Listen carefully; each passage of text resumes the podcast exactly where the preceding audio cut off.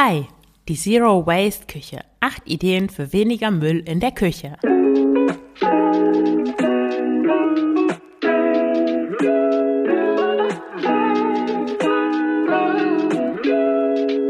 Hallo und herzlich willkommen zum Frugales Glück Podcast, dem Podcast über Minimalismus und Ernährung. Ich bin Marion Schwenne und zeige dir, wie du mit weniger Zeug und einer einfachen, gesunden Ernährung glücklicher und selbstbestimmter leben kannst. Viel Spaß dabei! Herzlich willkommen zu dieser neuen Folge des Frugales Glück Podcasts. Heute geht es um die Küche wieder einmal. Und zwar, wie du es schaffst, Müll in der Küche zu vermeiden. Der Generationen vor uns sind eigentlich ohne Küchenrolle, ohne Frischhaltefolie und Spülschwämme ausgekommen. Und in dieser Folge erfährst du, wie auch du es schaffst, mit ein, paar einfachen Tricks auch viel weniger Müll in der Küche zu produzieren. Als mein Bruder und ich noch klein waren, waren wir oft in so einem Supermarkt einkaufen, hieß K und K. Und meine Mutter hatte Aufschnitt an der Fleisch- und Wursttheke eingekauft und mein Bruder und ich bekamen jeder so eine Scheibe Kinderwurst geschenkt. Heute gruselt es mich ein bisschen bei dem Gedanken an diese rosane Wurst. Aber das Faszinierende ist, dass es damals, und so lange her ist es ja nun auch noch nicht, es war nicht in den 50er Jahren, sondern in den 90er Jahren, dass es gar keine verpackten Fleischwaren gab, sondern ja, dass man selbst in einem Supermarkt alles an der frische Theke bestellen musste. Und heute, ja, haben wir einfach riesig viele Plastikverpackungen, alles ist in Plastik verpackt selbst die simpelsten Handlungen, die ähm, was mit Kochen zu tun haben, sind von Einwegprodukten begleitet. Also du wischst etwas auf, du benutzt Küchenpapier, du deckst etwas ab, du benutzt Frischhaltefolie, du bereitest das Mittagessen im Backofen zu, du benutzt Backpapier oder Aluminiumfolie, du spülst Geschirr, du benutzt einen Einwegschwamm, du frierst Gemüse ein und ab geht's in den Gefrierbeutel. Das scheint auf den ersten Blick alles ganz logisch und notwendig zu sein, aber im Grunde genommen sind es eigentlich nur Gewohnheiten, die das Leben scheinbar bequemer machen. Und die Alternativen, die ich dir in dieser Folge vorstelle, das Tolle daran ist, dass du nicht nur eine Menge Müll sparst, sondern auch Geld sparst. Weil ja, so ein Viererpack Küchenrolle, natürlich kostet es nicht die Welt. Aber hast du schon mal zusammengerechnet, wie viel du im Jahr dafür ausgibst, dass du nur mal schnell was wegwischt? Ich nenne diese Kombination aus achtsamem Konsum und Geldersparnis übrigens nachhaltigen Frugalismus. Ich habe da auch einen Gastbeitrag für Esther Loves Life geschrieben mit dem Titel Nachhaltiger Frugalismus. Den äh, verlinke ich auch in den Show Notes. Also zur Zero Waste Küche. Es wird nie ganz Zero Waste sein, das ist schon klar. Aber ja, less waste Küche dann oder weniger Müllküche. Also das erste, die ersten Tipps sind zum Thema Wegwischen. Also der Absatz von Küchenpapier hat sich in den letzten 20 Jahren gefühlt mehr als verzehnfacht. Ich nutze schon kein Küchenpapier mehr, seit ich von zu Hause ausgezogen bin und ja, das ist schon eine ganze Weile her.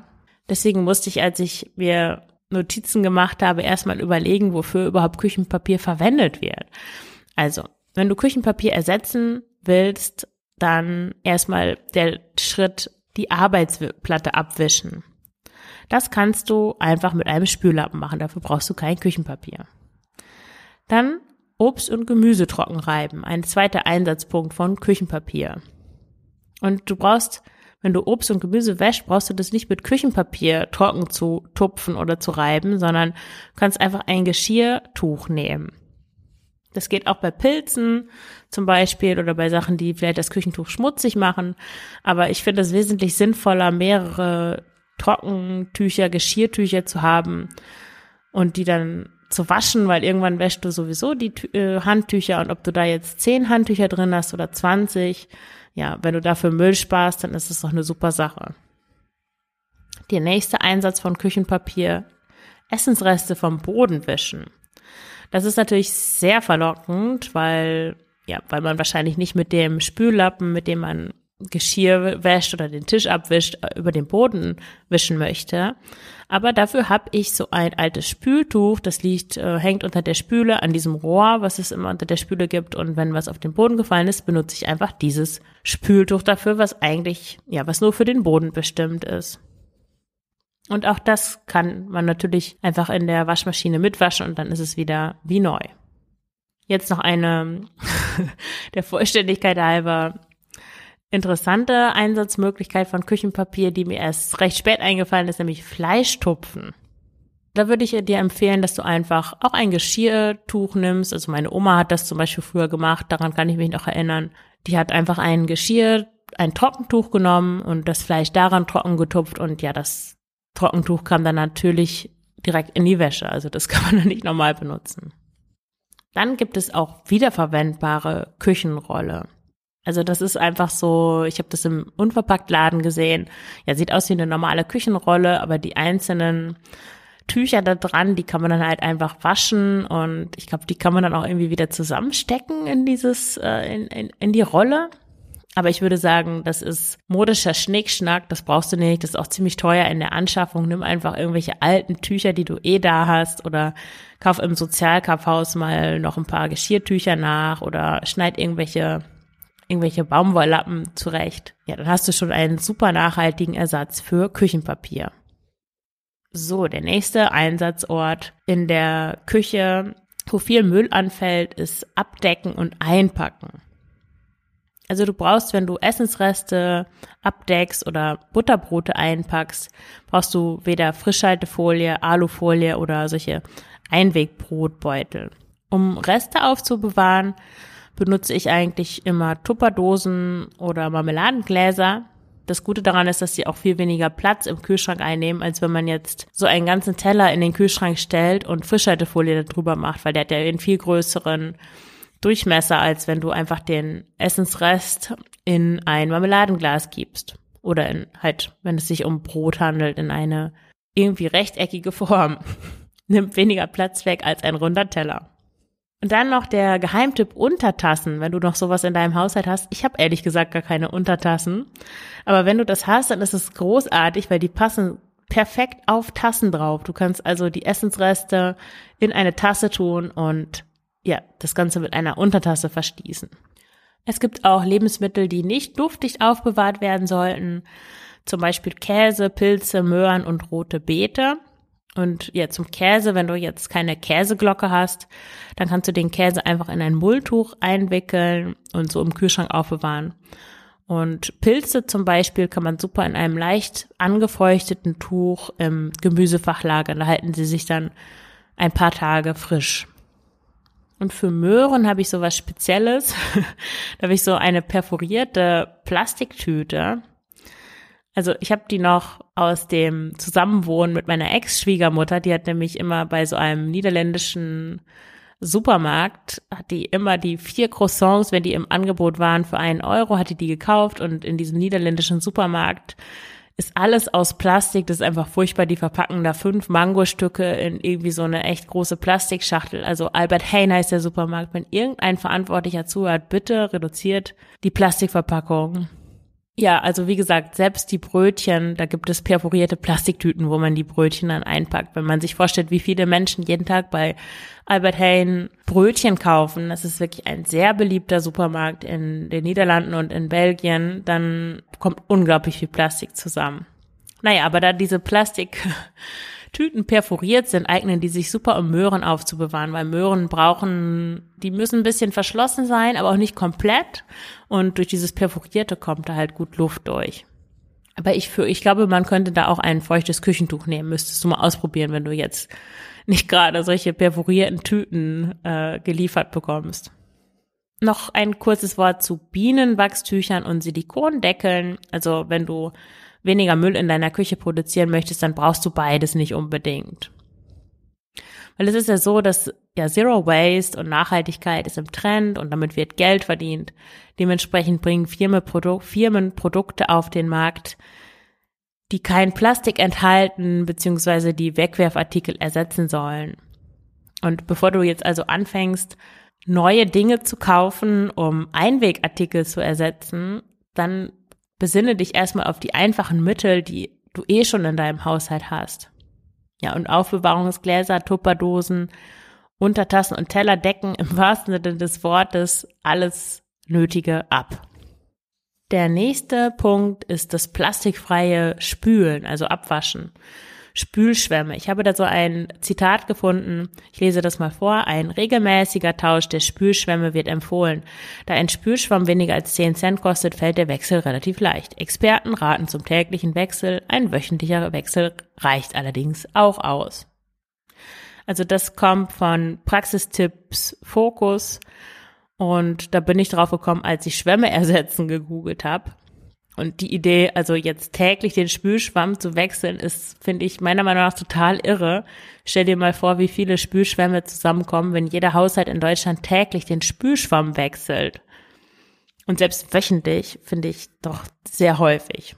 Es gibt in Deutschland 41,51 Millionen Haushalte. Und stell dir vor, wie viele Schwämme das sind. Also es werden jeden Tag auch über 41 Millionen Schwämme. Und im Jahr würde das auch 40 Euro kosten, wenn ein Spülschwamm 10 Cent kostet. Also das sind ja 40 Euro für, für so ein Wegwerfprodukt. Kann man sich vielleicht auch sparen oder lieber ein schönes Eisfan kaufen oder so. Sehr viele schöne Eise. Also welche Alternativen gibt es dazu, wenn du keine Lust hast auf Einwegspülschwämme? Das wird ja, vielleicht hast du das schon in den sozialen Medien gesehen, ähm, Viele Leute häkeln sich ihre Spüllappen Lappen und Spülschwämme selber. Ich finde diese Idee, ja, das sieht zwar niedlich aus, aber ich finde die Idee nicht so toll, weil Essensreste in den Häkelmaschen stecken bleiben. Und ich kann mir auch nicht vorstellen, welches Garn oder welche Wolle geeignet sind für so einen Spülschwamm, weil das die meisten Sorten trocknen ja auch nicht so schnell und ich kann mir auch nicht vorstellen, wie man da hartnäckigen Schmutz mit entfernt. Ich habe eigentlich zwei Sachen. Ich habe einen Spüllappen und als Spüllappen benutze ich eigentlich so einen einlagigen Waschlappen oder ein kleines Mulltuch. Ich habe aber auch noch aus dem Zusammenwohnen mit meinem damaligen Freund und der Ex-Schwiegermutter, ja, die haben viele von diesen Spülschwämmen, die man so überall kaufen kann, diese Fünferpackungen, diese bunten Schwämme, die sind, glaube ich, da ist ziemlich viel Mikroplastik drin und so weiter, aber ja, die haben die immer ziemlich schnell weggeschmissen und ich habe die einfach alle gesammelt und bei 60 Grad gewaschen und dann sind die ja mehr oder weniger wie neu und ich zehre immer noch von meinem Vorrat, also. ja, und neben dem Spüllappen habe ich noch einen Spülschwamm, beziehungsweise keinen Spülschwamm mehr, sondern einfach eine Spülbürste. Und da kann man, also ich hatte die noch, die kam, die war mit, mit dabei, ich habe mal irgendwo gebraucht, so eine so Milchflaschen für meine Tochter gekauft, als sie noch ein Baby war. Und da war so eine Spülbürste dabei zum Reinigen. Ja, und die benutze ich jetzt als Spülbürste für, ja, um Geschirr zu spülen. Wenn du aber sowas nicht hast, dann kannst du auch, es gibt solche Holzbürsten, da kann man die Köpfe dann austauschen, finde ich sehr gut. Also wenn meine Spülbürste irgendwann mal den Geist aufgibt, dann werde ich mir einfach so eine Holzbürste kaufen. Dann das nächste ist Abwaschmittel auch genannt Spüli. ja, ich finde, zum Müllsparen in der Küche gehört auch generell ein sparsamer Umgang mit Ressourcen. Und dazu gehört halt auch Spülmittel. Das hat mich an meinem Ex-Freund immer wahnsinnig gemacht. Er hat einfach diesen Schwamm, also da gab es natürlich diese Einwegschwämme, er hat den genommen und hat dann so richtig dieses Spülmittel einmassiert in den Schwamm. Also das waren bestimmt ja ein, zwei Esslöffel, die er da in diesen, in diesen Schwamm reinge, reingetränkt hat. Und es reicht aber völlig, wenn man ein oder zwei Tropfen nimmt. Das hängt natürlich auch davon ab, wie verschmutzt das Geschirr ist. Also wenn du jetzt nur Salat und Joghurt gegessen hast, dann brauchst du vielleicht gar kein Spülmittel. Also man kann auch mit kaltem Wasser und ohne Spülmittel einige Dinge abwaschen. Aber wenn du jetzt Bratkartoffeln mit Speck gegessen hast oder die irgendwelche Hähnchenflügel, wie mein Ex-Freund gebraten hast in irgendeiner verrückten Marinade, dann brauchst du natürlich ein bisschen mehr Spülmittel. Ich kaufe mein Spülmittel immer im Unverpacktladen oder wenn ich das gerade nicht schaffe, das da zu kaufen, dann kaufe ich jetzt so ein Öko-Spülmittel aber du kannst es dir auch einfach, ganz einfach selber machen. Ich habe da in dem Artikel zu dieser Folge auch zwei tolle Anleitungen verlinkt. Es kann natürlich auch sein, dass du gar nicht mit der Hand wäschst, sondern eine Spülmaschine benutzt und auch diese Tabs kannst du selber machen. Da findest du auch eine Anleitung auf Frugales Glück im Artikel zu dieser Folge. Ja, der nächste Punkt ist Abwischen. Womit wischst du dir den Mund ab nach dem Essen und womit machst du die Finger, die klebrigen Finger deiner Kinder sauber? Ich würde sagen, das Küchenpapier hat so die Karriere, seine Karriere in den 90er Jahren gestartet, aber die Kosmetiktücher sind so in den Nullerjahren richtig populär geworden und bis heute ungebremst. Kosmetiktücher, also ich meine diese dünnen Tücher, die in diesen Boxen daherkommen, die man sich überall aufstellt, wo man die so bequem aus der Packung zupfen kann. Und die werden ja mittlerweile nicht nur zum Naseputzen verwendet, sondern auch ja zum Ab- und Wegwischen von allem Möglichen. Und dass sie auch viel dünner und weniger saugkräftig sind als Küchenpapier, braucht man natürlich auch viel mehr davon. Welche Alternativen gibt es zu Kosmetiktüchern? Ich habe da eine krasse Idee, nämlich Servietten. Kennst du Servietten aus Stoff?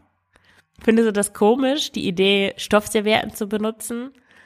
Naja, aber andererseits sind Tischdecken ja auch nicht aus Papier, zumindest wenn du noch Tischdecken benutzt und wenn du nicht gerade in irgendeiner Pommesbude essen gehst, wo vielleicht wirklich die Tischdecken aus Papier sind. Stoffservietten sind nicht nur nachhaltig, sondern auch angenehm zu benutzen und sehen schön aus. Und besonders wenn du Kinder hast, sparen sie unglaublich viel Müll.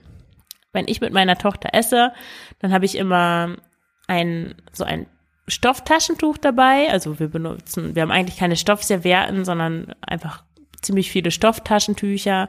Und damit putze ich ihr dann den Mund ab und einen feuchten Waschlappen, wenn es wirklich mal ja, Tomatensoße oder irgendwas Klebriges, um den Mund und die Hände abzuwischen. Dann das nächste Oberthema, um Müll in der Küche zu vermeiden, ist müllfreies Backen. Ich möchte dir eigentlich drei Tipps mitgeben, um müllfrei zu backen. Nämlich kannst du erstens wiederverwendbare Backformen und Backförmchen benutzen, statt ähm, auf Alufolie oder Einwegförmchen aus Papier zurückzugreifen. Also zum Beispiel habe ich mir mal solche Muffinformen gekauft und das ist natürlich praktisch, wenn du dann einmal hast du zwölf ähm, von diesen Muffinformen und brauchst nicht immer wieder diese Papier-Muffinförmchen nachzukaufen. Und wenn du einen Braten machst, ich habe das mal bei meiner Mutter gesehen, die hat irgendwann an Weihnachten so einen Braten im Bratschlauch gemacht. Dann brauchst du dafür keinen Bratschlauch, also ein Bratschlauch ist eigentlich so eine Plastiktüte, sondern du kannst dir einfach einen Bräter anschaffen, wenn du das öfter machen solltest. Es gilt natürlich auch für pflanzliche Braten. Also wenn wieder Weihnachten ist, dann machst du vielleicht einen Linsenbraten oder irgendwie sowas in der Art und ja, brauchst dafür keine, keinen Bratschlauch. Und Backpapier kannst du einfach durch eine Silikonmatte ersetzen.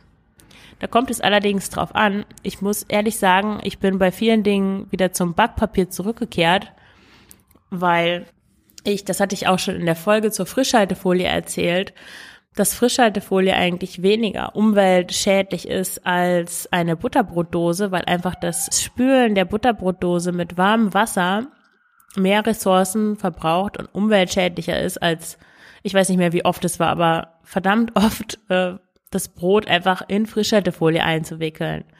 Und wenn du jetzt, so wie ich, gerne Ofengemüse machst und ähm, das dann auf so eine Silikonbackmatte legst ja, dann ist sie danach natürlich ziemlich fettig und das wieder sauber zu kriegen, erfordert relativ viel Spülmittel und auch relativ viel heißes Wasser. Und ich, also in Analogie zu dieser Frischhaltefolie-Geschichte, vermute ich sehr stark, dass es umweltfreundlicher ist, einfach Backpapier zu benutzen. Aber das kommt auch darauf an. Also wenn du nur einen Kuchen in die Form gibst und dann kann man natürlich super so eine Backform äh, diese Silikon-Backmatte nehmen, weil dann lässt sich ja der Kuchen einfach davon lösen oder ein Brot zum Beispiel und das ist nicht fettig und du musst es danach gar nicht großartig reinigen, sondern kannst es einfach so wieder zusammenrollen. Also es kommt drauf an. Bei Ofengemüse tue ich immer ziemlich viel Olivenöl drauf, dann sieht die Sache natürlich anders aus. Plastikfrei einfrieren ist der sechste Tipp. Wie kannst du das machen, wenn du keine Plastiktüten benutzen möchtest zum Einfrieren?